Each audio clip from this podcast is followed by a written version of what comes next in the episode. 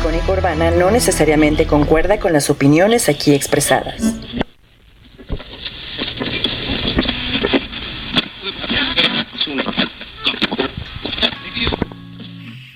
Está por comenzar la palabra feroz.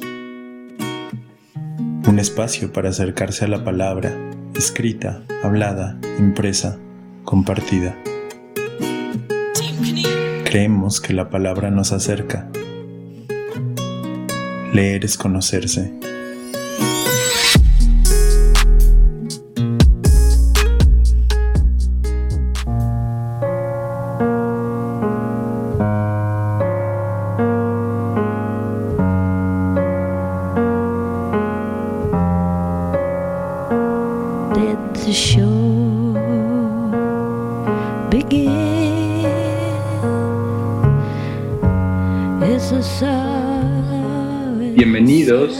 Bienvenidas, bienvenides. Están escuchando la palabra feroz. Yo soy Mao, ustedes son ustedes y el día de hoy vamos a estar hablando de temas, temas que, que van sucediendo en estos días.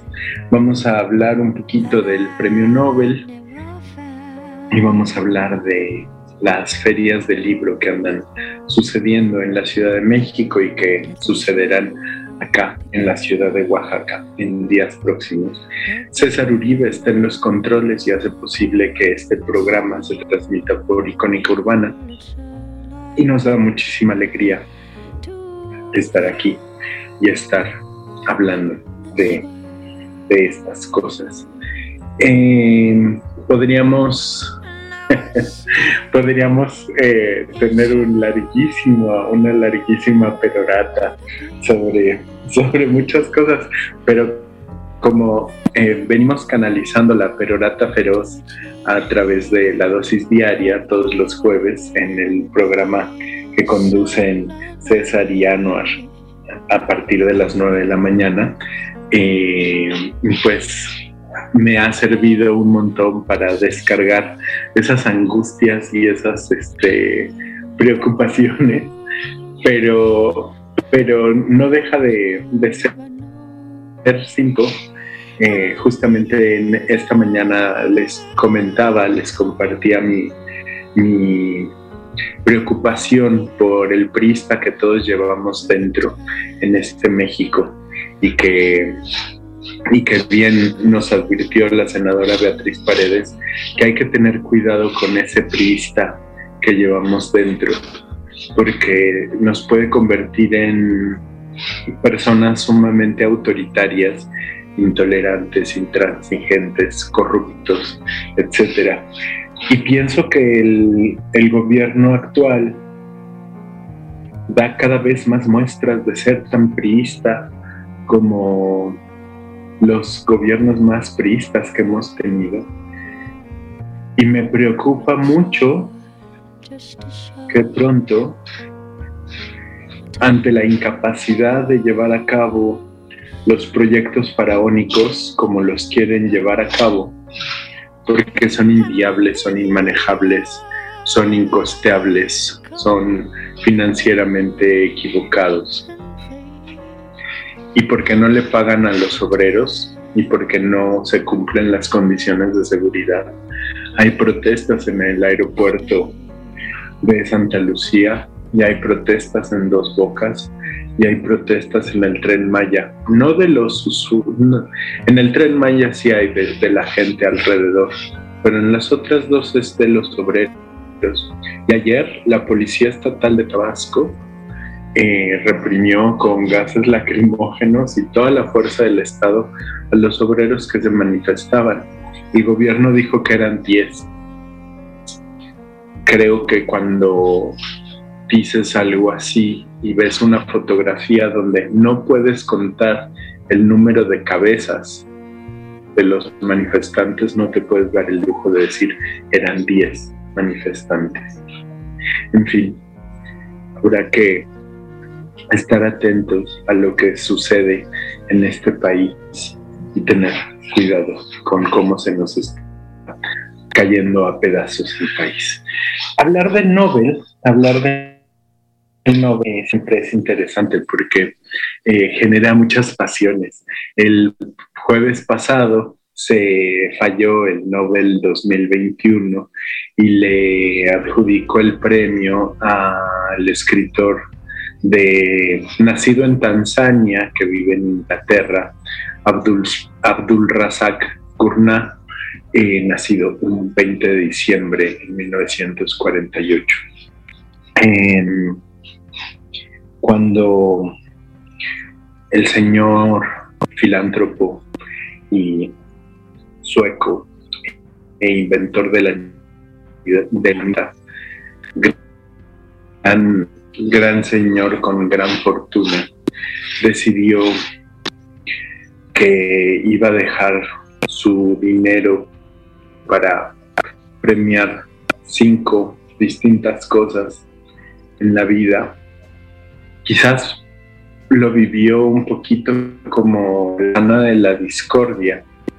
Y yo creo que cuando dijo un premio de química, un premio de medicina, un premio de física eh, y el premio de la paz, no pensó tanto en la, en la manzana de la discordia, pero en el de la literatura, yo creo que sí lo pensó y le debe de haber dado un poquito de risa cuando en su testamento dijo que este premio la Academia Sueca se lo tenía que otorgar a quien hubiera producido en el campo de la literatura la obra más destacada en la dirección ideal. Lo hemos hablado acá en años pasados y siempre nos cuestionamos qué es la dirección ideal, qué es que una obra literaria vaya en la dirección ideal. Premios otorgados a principios del siglo XX de estos primeros grandes literatos. No nos acordamos de muchos de ellos. ¿Quién sabe quiénes son? no los tenemos claros. Y la historia ha pasado sobre ellos. Nos acordamos de muchos otros escritores que estaban vigentes en ese momento. Nos acordamos de, de Marcel Proust, de, nos acordamos muchísimo de Tolstoy. Y ha habido siempre siempre que uno lee sobre la historia del premio Nobel, la indignación eh, generalizada de que le hayan dado el primer premio Nobel de literatura al poeta francés Sully Proudhon y no a León Tolstoy el gran novelista ruso. Y siempre siempre ahí hay un cuestionamiento enorme de por qué por qué la academia en su momento hizo eso y por qué decidió que, que la obra de Tolstoy no cumplía con este con este dato a quien hubiera producido en el campo de la literatura la obra más destacada en la dirección ideal. Una cosa que me gusta recordar mucho es bueno, no, es que me guste recordar, pero me parece importante ponerlo sobre la mesa, es el premio Nobel se concede a una obra a, una obra literaria, a una vida dedicada a la literatura, no a una novela, no a un libro en específico. Para eso hay otros premios. Y me parece también muy interesante cómo el premio genera una serie de discusiones interesantes, una serie de conversaciones alrededor de qué es la literatura, qué es lo importante en la literatura hoy día, para qué, cómo, quiénes construyen la literatura.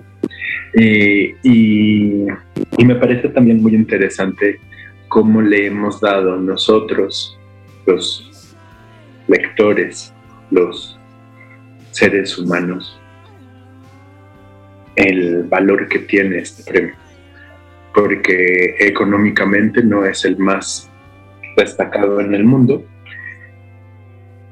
y simplemente genera una especulación tremenda, apuestas, este, suceden muchísimas apuestas alrededor y, se mencionan a escritores que pueden ser ganadores eh, y la gente le parece importante. De pronto ir a una casa, puedes decir, este año sí va a ganar Murakami. Y yo adoro a Haruki Murakami, me fascina su literatura, me parece un gran contador de historias, pero creo que nunca siquiera él piensa que va a ganar el premio Nobel de Literatura, porque lo que hace es otra cosa. En fin, pero ese es tema para una conversación que tendré algún día con mi querido César y con mi querido Anuar, donde estaremos hablando de ese tema. Eh, a ver si después de estarlo hablando durante un año le ponemos patas, fecha y lo, lo logramos llevar a buen puerto. Pensando en Haruki Murakami y su inexistente Premio Nobel de Literatura, vamos a escuchar a The Tigers. La canción se llama Solitude in the City. Ahorita regresamos.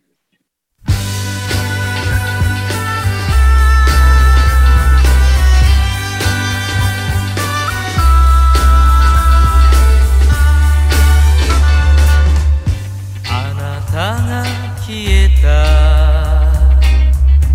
この街を歩けば今日も黄昏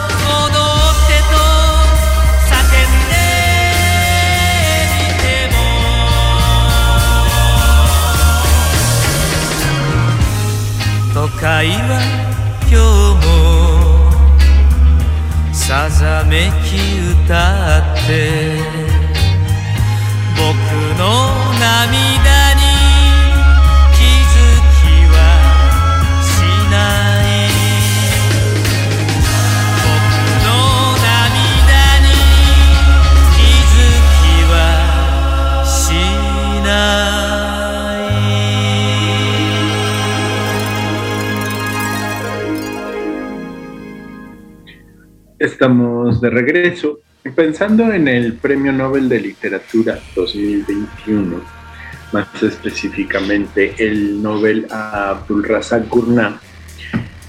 Es un novelista nacido en Tanzania este, y escribe en lengua inglesa. Eh, por supuesto, ya desde ahí ya hay críticos, ¿no? Porque, ¿Por qué no escribe en suajili, que es su lengua materna? Y entonces, pues mucha crítica por ahí. Pero pues habla, eh, escribe en el lenguaje del colonizador. Eh, además, mucha crítica en Tanzania porque es un escritor poco conocido en el país eh, que conocen ciertos círculos y que sus novelas son difíciles de conseguir. De hecho, ahora que, le fue adjudicado el Nobel, por ahí, este, muchos comentarios al respecto. No está, ¿cómo puede ganar este premio un escritor que sus obras están eh, son inconseguibles y solo se consiguen en inglés y nadie lo ha traducido al español.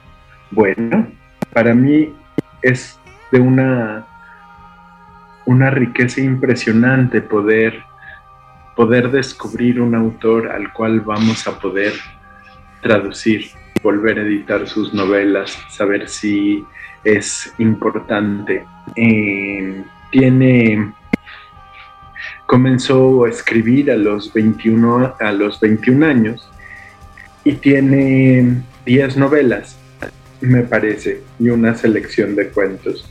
A partir de esta obra escrita, publicada, yo creo que hoy día hay muchos editores interesados en la...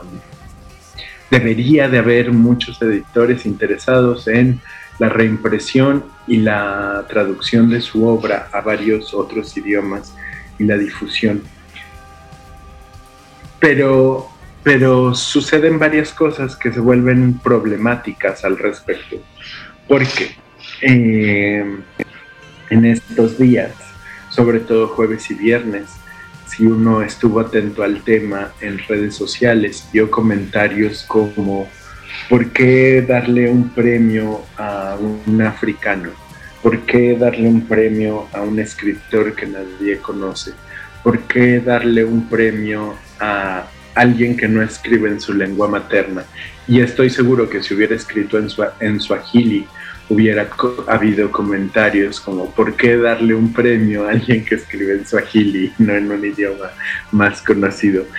Curiosamente, este, este tipo de premios y otros premios Nobel que han sido otorgados en los últimos años a escritores, digamos, a Elfriede Jelinek, la austriaca, a Kertész, el húngaro, a Orhan Pamuk, el turco, eh, Svetlana Alexievich, la bielorrusa, generan una discusión muy curiosa como de por qué estos idiomas chiquitos son reconocidos por la Academia Sueca. Hay que también poner en perspectiva qué es la Academia Sueca y cada año volvemos a, esto. Es una institución sueca de 18 señores, señoras, señoros que deciden las reglas ortográficas y gramaticales del sueco. Son estudiosos de la gramática, de las letras suecas. Y han de ser gente, pues gente con una visión de mundo, digamos, academicista. Representan al idioma sueco, representan el idioma de un país de 10 millones 300 mil habitantes. Supongamos que hay un millón de suecos en el exilio fuera de su país. Representan las reglas de un idioma de 11 millones de habitantes. Y son los que tienen que ponerle reglas desde 1786 al idioma sueco. Por lo tanto, la visión que puedan tener de la literatura, del premio, la concepción del universo, es limitada y no tendría por qué ser un, un premio universal, no tendría por qué ser un premio exhaustivo. Finalmente son estos 18 académicos que se ponen a decidir. Obviamente hay intereses económicos, obviamente hay propuestas de, los países, hay eh, seguramente Random Mondadori con sus colmillos sanguinarios está buscando los derechos de Abdul-Razak Gurna para poderlo publicar en todo el mundo y poder hacer una fortuna millonaria. Pero probablemente Random House Mondadori también pueda decir, no me interesa, es un escritor negro, es un escritor africano. Y también esta es una realidad. Este es el quinto premio a un escritor africano. Este es el quinto premio, el cuarto premio a un escritor negro. Y también eso habla mucho de, una visión de mundo y es una visión de mundo que también está cambiando. Es el Premio Nobel de Literatura a lo largo de los 118 premios que ha dado. Le ha dado a 16 mujeres, de las cuales en realidad es a partir de 1988 en que les empiezan a ser más frecuentes las mujeres, cuando se le dio el premio Nobel a Nadine Gordimer, eh, eh, la sudafricana, y que fue el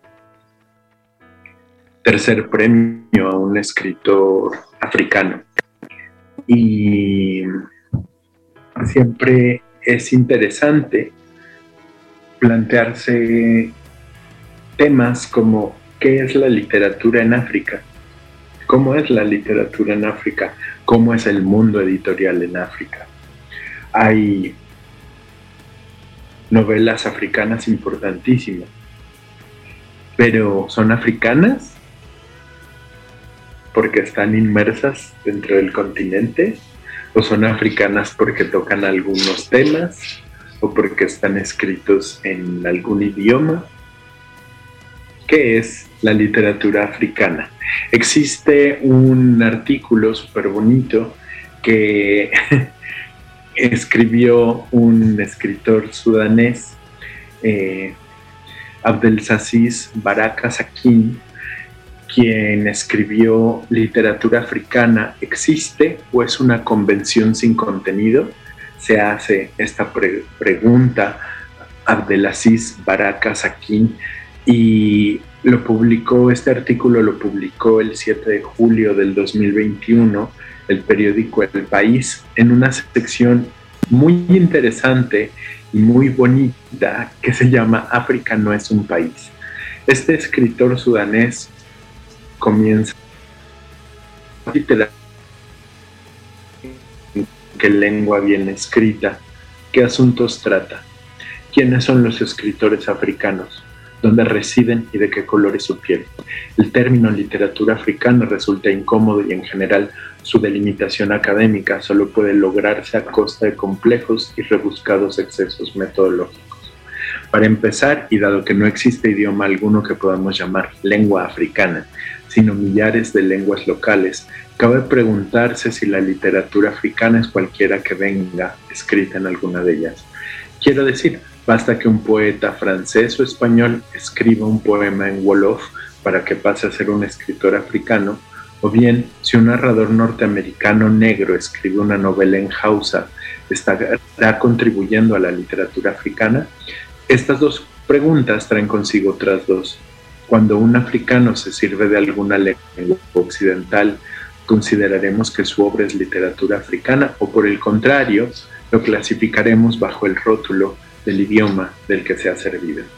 El artículo es interesantísimo y tiene una serie de reflexiones sobre el tema, y esto fue antes del Nobel de Abdul Razak Gurnah, pero, pero seguramente surge porque había una inquietud en el mundo literario, la casa de apuestas, las brokers, eh, estaba muy, muy interesado en que, en que el Nobel le otorgara al, escritor keniano eh, Ngugi wa Thiong'o. Se puede eh, leer en español, hay varias traducciones de su obra. Es sumamente interesante. Escribe en, su idioma, eh, cuyas en mis notas está perdido. Este, y se ha traducido al inglés. Él habla mucho de, temas muy kenianos y de temas muy relacionados con el anticolonialismo y muy relacionados con este mundo idílico que de pronto nos gusta imaginar que África era perfecta antes de la llegada de los europeos como nos gusta pensar que América era perfecta antes de la llegada de los españoles y de los europeos, y se nos olvida que también acá había este pues monarquías eh, absolutistas que había grandes tlatoanis que el mundo giraba a su alrededor y decían construyase esto aquí y nadie lo contradecía. Eh, gente que usaba la fuerza para convencer y dominar a los vecinos, sociedades guerreras, bélicas y demás. Eh, se nos olvidan esos aspectos. Por supuesto, los europeos y la colonización fueron brutales y tuvieron consecuencias pero no nos olvidemos que la esclavitud y toda la diáspora de los ciudadanos africanos hacia las plantaciones americanas, desde Estados Unidos hasta el Brasil, tuvieron que ver con cómplices africanos que vendían a sus enemigos y vendían a sus tribus y vendían a otras personas, no solo fueron los europeos en fin. Eh, sin duda, sin duda, eh, este premio Nobel es eh, problemático porque nos hace preguntarnos muchas cosas. Nos hacen preguntarnos por qué se le otorga un Nobel a alguien que no intenta mostrar una África precolonial idílica. Porque se premia a un escritor que dice, los africanos también tenemos culpa de lo que hoy nos sucede. Es como si hoy dijéramos que los mexicanos somos completamente inocentes del gobierno que tenemos. Cosas que pasan por ahí. Estuve buscando canciones para acompañarnos el día de hoy y es muy complejo porque porque no sabía por dónde irme. Pero pensé mucho en Bob Marley y Bob Marley le cantaba al África y hacía música pensando en, en, este, en este mundo panafricanista de los 70s y 80s y que veía desde América como a la gran madre del otro lado, así que escucharemos Babylon System, ahorita regresamos.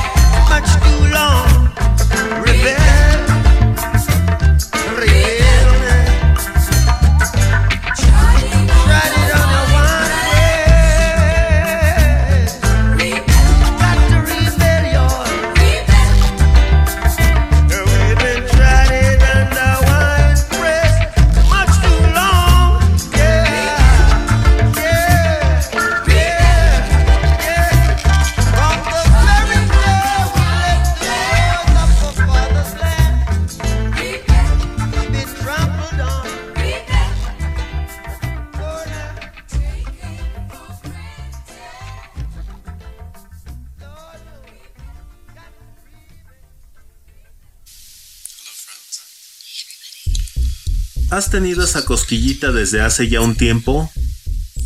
¿Tienes en mente un buen proyecto de podcast? Puede sonar aquí. Icónica Urbana. Envía tu propuesta a encudeso.gmail.com o contáctanos en redes sociales. Es más fácil de lo que crees. Modalidad presencial o remota.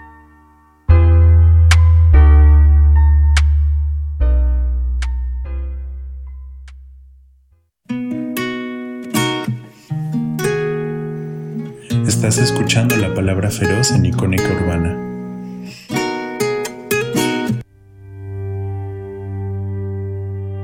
Estamos de regreso y me parece increíble que son las 6.34 de la tarde de este bonito jueves 14 de octubre y que no hemos dicho mayor cosa. En fin, este, mandamos saludos eh, con mucho gusto a David Cruz, que nos manda saludos y como siempre una alegría escuchar sobre este país, sobre literatura en el mundo, sobre la vida. Le mandamos un saludo muy cariñoso a nuestra querida Maxi Gerald, que nos escucha desde Estados Unidos. Le mandamos un saludo muy cariñoso también a Marco Román, que nos anda escuchando y nos anda comentando. Este, y anda negando que todos los mexicanos tenemos un priista dentro. Pero bueno, este es una, es una concepción sociopolítica del mundo. Le mandamos saludos al taller coreográfico de la UNAM, que como siempre tan, tan lindos y tan, tan puntuales nos, nos tuitean y nos dicen que recorran junto a Mau los recovecos de la cultura. Le mandamos muchos saludos también a Musa de Colores y le mandamos muchos saludos también a David García. Le mandamos saludos a Anuar Ricardo, que también nos anda escuchando y dijo, sí, pongámosle fecha, así que pronto habrá, habrá fecha para esa conversación. Y le queremos mandar, no podemos eh, dejar de mandar un saludo cariñoso, afectuoso a Ishel Hernández, quien cumple años hoy, y a mi querido señor Adrián Vasconcelos, que cumple años mañana. Así que felicidades y gracias por escuchar siempre.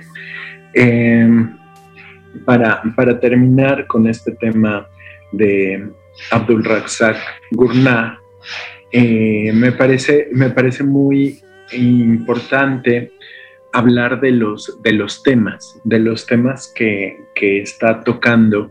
Está hablando en su literatura, en sus 11 novelas, y esto no lo sé de cierto, porque nunca lo he leído, esto lo sé por las notas que he leído en esta semana a partir del fallo del Nobel.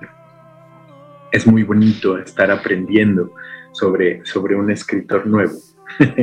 este, a, mí, a mí me parece muy, muy maravilloso. Dice Chema Caballero en el, en el periódico El País, la prosa de Abdul Razak Gurna es, es pulida y limpia, de fácil lectura. Tiene, también tiene un, un regusto a las narraciones y conversaciones que se escuchan en suelo africano, lo que hace apreciar cada una de las palabras. Aquí, eh, volviendo a, los temas problemáticos de la literatura, africana, lo que significa este, la literatura africana, si es que se, se, puede nombrar algo así por en algún momento la escritora nigeriana Chimamanda Ngozi Adichie pensó en, la necesidad de librerías que difundieran obra de africanos, pensando en África como, como continente, como un, todo, lo que pertenezca, todo lo que se produzca en el continente es africano, ¿no? Este, y entonces se ha hecho un trabajo muy importante eh, en este respecto para la difusión de la, de la obra de, los autores africanos. Y supongamente, este, supongo que, que es importante la, la representación. Lo hemos hablado mucho, Ángela y Mau, en este proyecto de bibliochisme, pero la representación de de, pronto poderte ver reflejado en la obra literaria de alguien. Eh, hay un tuit muy bonito de la semana pasada de, de, una persona que se llama Hamza Yahansev, que dice, traducción muy este, torpe de mi parte, eh, estoy llorando, Abdul Razak Gurna me enseñó en la universidad, alguien con un nombre que suena como el mío, escribiendo los libros más astutos de los efectos del, del colonialismo. Tuvo un profundo impacto en mi manera de leer y fue un honor haber sido enseñado por él. Lágrimas de alegría. Y me parece también muy importante eh, una cosa que comentó Luis Panini, y la verdad no sé si lo comenté la semana pasada, pero este, ah, uno de pronto es como un abuelito que va repitiendo sus historias. Este, Luis Panini comentó, después de, haber hecho durante un mes una difusión de distintos nombres de personas dedicadas a la literatura y mostrar 130 posibles ganadores del premio Nobel, cuando se falló el, el premio dijo, bueno, esta fue una sorpresa, Nunca he leído nada de él. Es más, es la primera vez que escucho sobre él.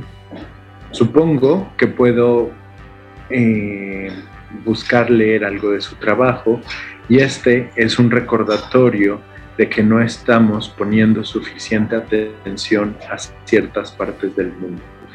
Esto, esta, esta ah, visión de alguien que hizo un listado exhaustivísimo de posibles ganadores del Nobel, que se dedica al estudio de la literatura, que habla de escritores impronunciables y desconocidos y que diga con toda humildad, no sé, no sé quién es esta persona, no lo he leído y me parece eh, importante leerlo, me parece que es una de las maravillas del premio Nobel. Nos permite conocernos mejor como seres humanos, como, como seres interconectados. Y pensar en la obra de Gurnah es pensar en las migraciones, es pensar en los exilios, es pensar en las diásporas, en el esclavismo, en raza, en, en, en, personas que hemos estado en distintos lugares, en distintos momentos de nuestra vida. Es pensar en el privilegio, es pensar en religión, es pensar en los idiomas distintos, es pensar en las historias orales que nos fuimos contando desde hace mucho tiempo. Todo eso tiene que ver con la obra de Gurnah y también tiene que ver con pensar que África existía y, y, que África no es un invento de los años 60 del siglo XX. África existía, estaba poblado, tenía grandes ciudades. Desde antes de la llegada de los europeos, tenía rutas comerciales, cultura, etcétera, tenía idiomas, tenía naciones, tenía Estado-nación y todas esas cosas las hemos obviado, las hemos querido no ver. Y siempre es un bonito recordatorio. El premio Nobel a Gurnah se le otorgó por su penetración inflexible y compasiva de los efectos del colonialismo y los destinos de los refugiados en el abismo entre culturas y continentes. No puedo dejar de pensar en un poema que hemos leído acá varias veces, que se llama Hogar, que lo escribió la poeta somalí Warsan Shire, escritora de origen somalí, nacida en Kenia, de padres somalíes que vive en Londres, en una traducción de Javier Izquierdo Reyes, este poemota, Hogar. Nadie abandona su hogar a menos que el hogar sea la boca de un tiburón. Solo corres hacia la frontera cuando ves a toda la ciudad corriendo también, tus vecinos corriendo más rápido que tú, aliento sanguinoliento en sus gargantas, el chico con el que fuiste a la escuela, el que te besó tontamente tras la antigua fábrica de latas, está sosteniendo un arma más grande que su cuerpo. Solo abandonas tu hogar cuando el hogar no te permite quedarte. Nadie abandona su hogar a menos que el hogar te persiga, fuego bajo los pies, sangre caliente en tu vientre. No es algo que hayas pensado hacer hasta que el filo gastado amenaza tu cuello y aún entonces cargaste el himno bajo tu aliento.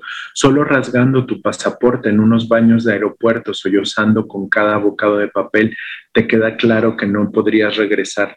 Tienes que entender que nadie pone a sus hijos en un barco a menos que el agua sea más segura que la tierra. Nadie quema las palmas de sus manos bajo trenes, debajo de carrocerías. Nadie pasa días y noches en el estómago de un camión alimentándose de periódicos a menos que las millas recorridas signifiquen algo más que el trayecto. Nadie se arrastra bajo vallas. Nadie quiere ser golpeado, escupido. Nadie escoge campos de refugiados o registros al desnudo, donde tu cuerpo se queda dolorido, la prisión, porque la prisión es más segura que una ciudad de fuego, y un guarda de la prisión en la noche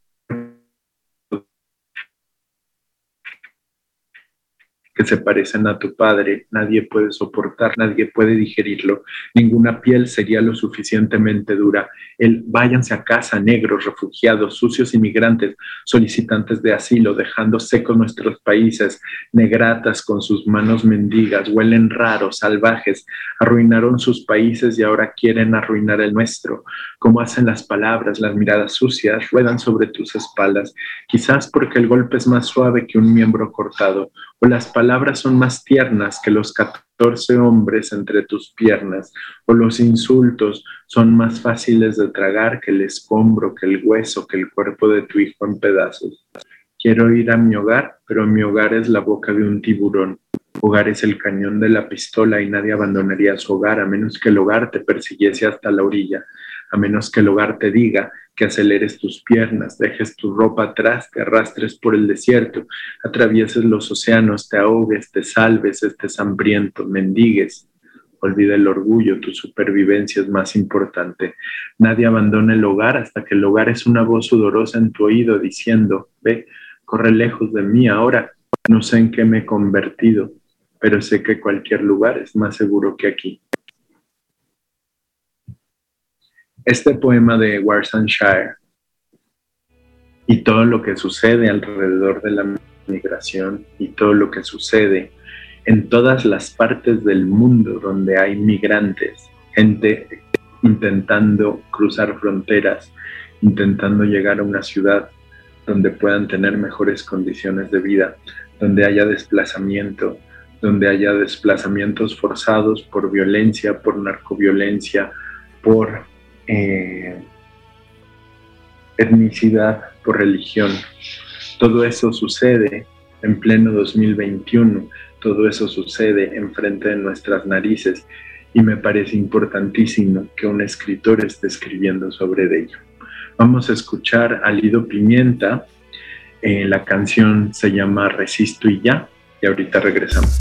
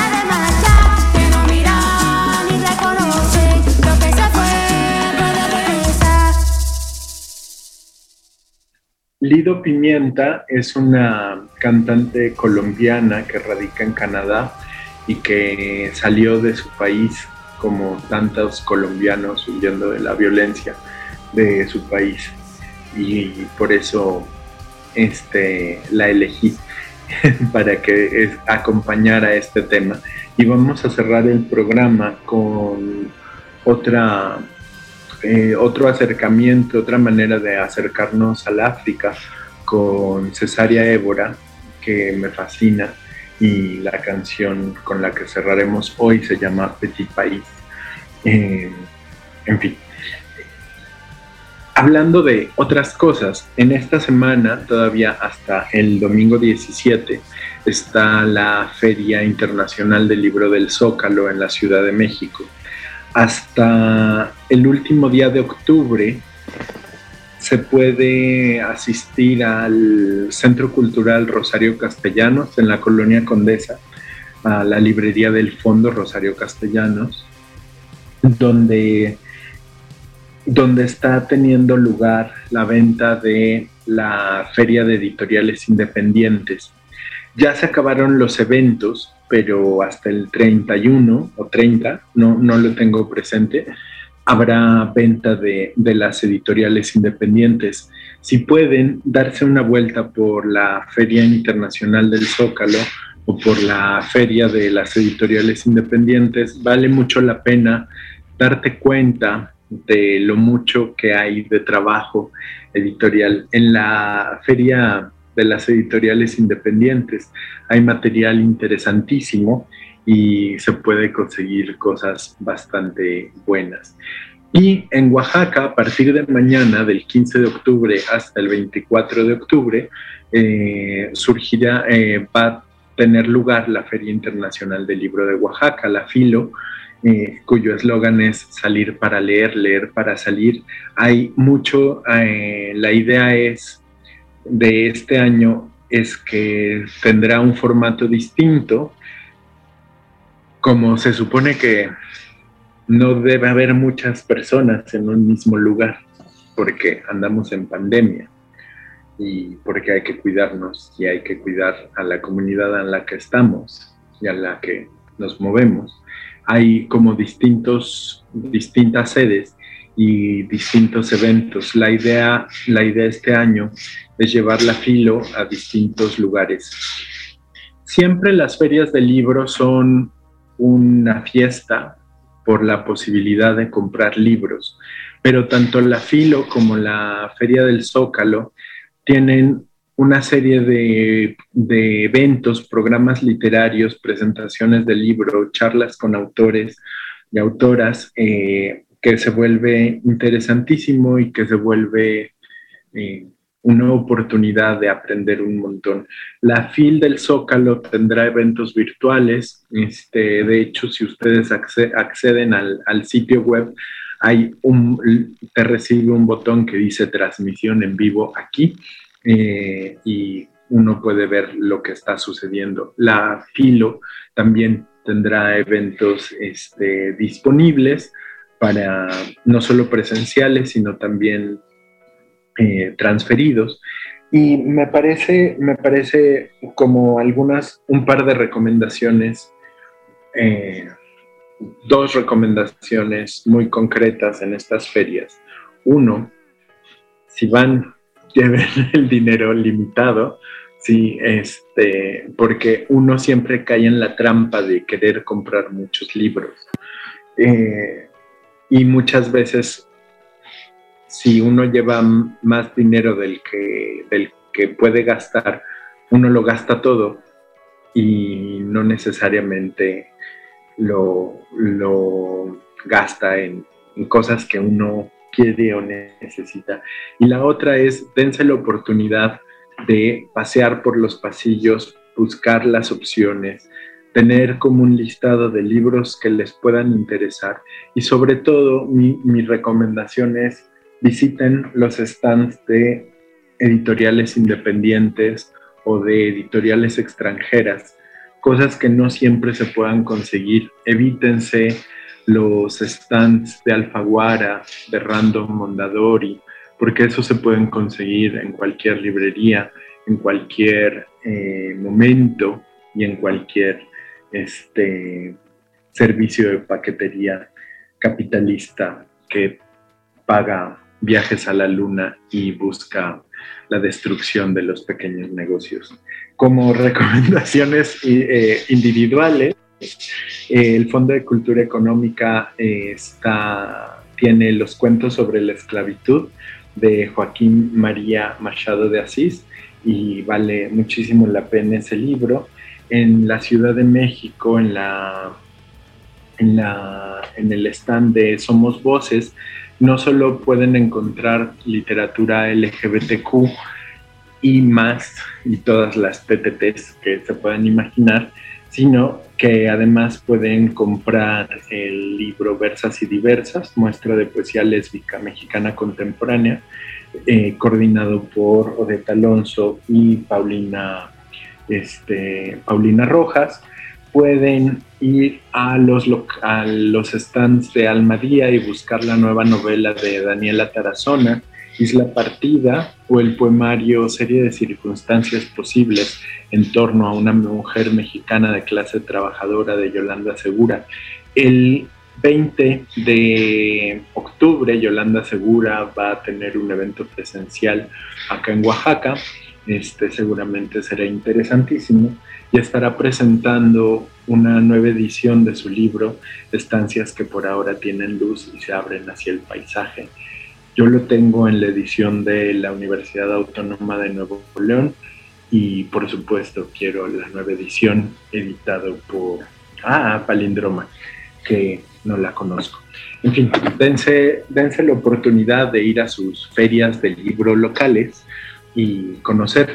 Me parece que ya viene la Feria del Libro de Guadalajara, este, la FIL, y que pues también interesantísimo el programa de eventos y presentaciones literarias que tiene este eventote de la literatura. En fin, gracias por escuchar. Hoy no habrá bonus track porque lo que, lo que queremos decir no queda en un bonus track. Entonces, este, nos escuchamos la próxima semana. Gracias César Uribe por estar en los controles. Adiós.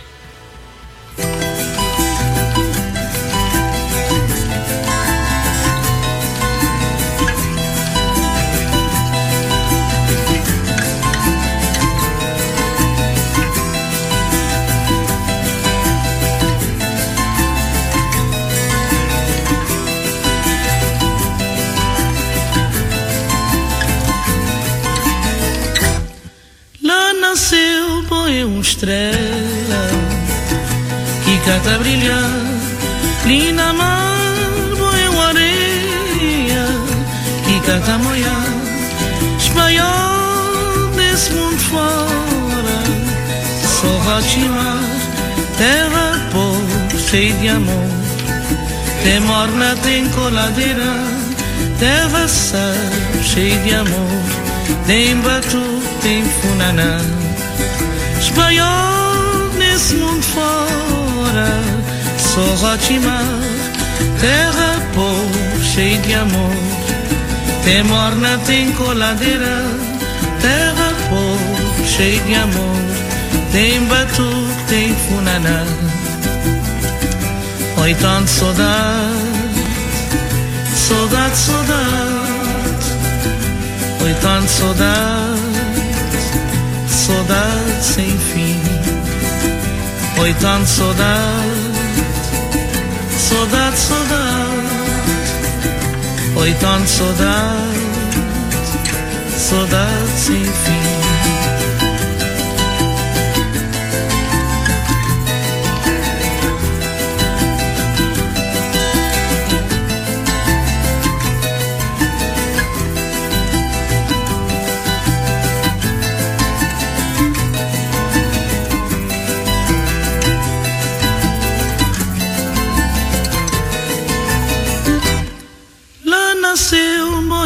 Estrela que canta brilhar e na mar boiam areia que canta moiar espanhol nesse mundo fora só rotimar terra pouco cheia de amor. Tem morna, tem coladeira terra sal cheia de amor. Tem batu, tem funaná. Espanhol nesse mundo fora. Sou Rotimar, terra povo, cheia de amor. Tem morna, tem coladeira, terra povo, cheia de amor. Tem batu, tem funaná. Petit pays, je t'aime beaucoup. Petit, petit je l'aime beaucoup. Petit pays, je t'aime beaucoup. Petit, petit, je